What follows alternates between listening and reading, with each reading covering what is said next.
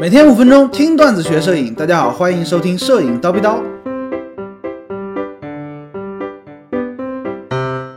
各位同学，大家好，今天呢，高老师继续来分享一张自己的作品，这是上周六在胶圈做的私房拍摄现场直播的最终的作品吧？啊，cosplay 不知火舞啊，妹子超大，不对，妹子超赞。怎么拍的呢？首先需要再次强调啊，高老师自创的人像三要素是什么呀？大家回忆一下，哎，三要素是妹子、妹子、妹子，对吧？妹子好看，你怎么拍的它都不太难看。另外呢，就是服装啊、造型啊、场景啊之类的选择，哎，这就需要我们在前期拍摄做规划的时候呢，要做做功课。比如说这次拍摄，我们就选择了一个日式的影棚，啊，不知火舞呢，它是日本的。对吧？你听名字就知道嘛，它跟这个不知火舞的形象呢非常的搭，而且呢，妹子哎，当然要选这个身材很棒的，才能做到神还原嘛。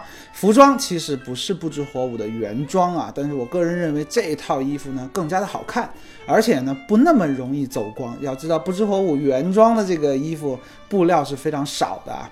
至于不知火舞的这个武器本来是扇子嘛，对吧？但是拿刀呢是临时起意啊，不是严谨的还原。好了，说说怎么拍。我们来看看这个布光图啊，这个在这个页面上大家能够看到，用了三支灯。我布置的方式呢是先从左侧的这个背景灯。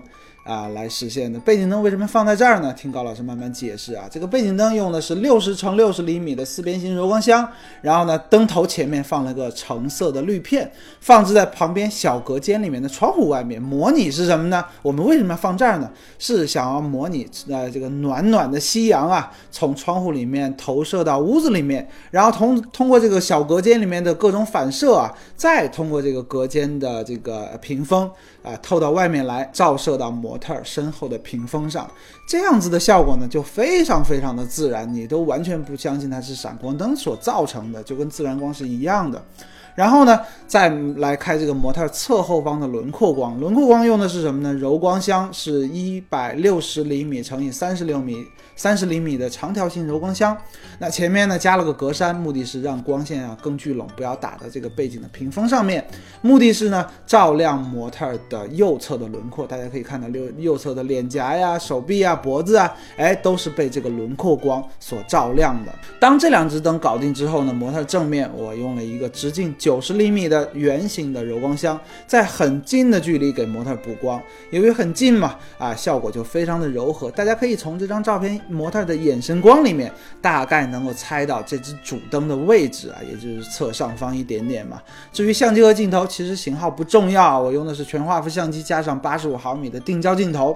那由于场地的纵深啊，它是有限的，没办法再往后退了。如果说我觉得啊，如果能够再往后退半米的话呢，哎哎，这个构图可能会更加的好一些啊，大概就是这样。这次四方拍摄其实呢，也是高老师闪光灯进阶课程的中的一个部分啊。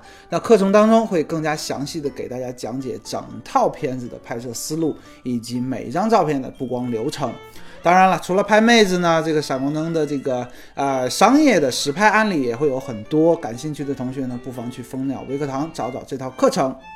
今天高老师就先叨逼到这里了。想要系统的学习摄影知识，欢迎微信搜索蜂鸟微课堂，回复 VIP 畅听三百三十多节课程。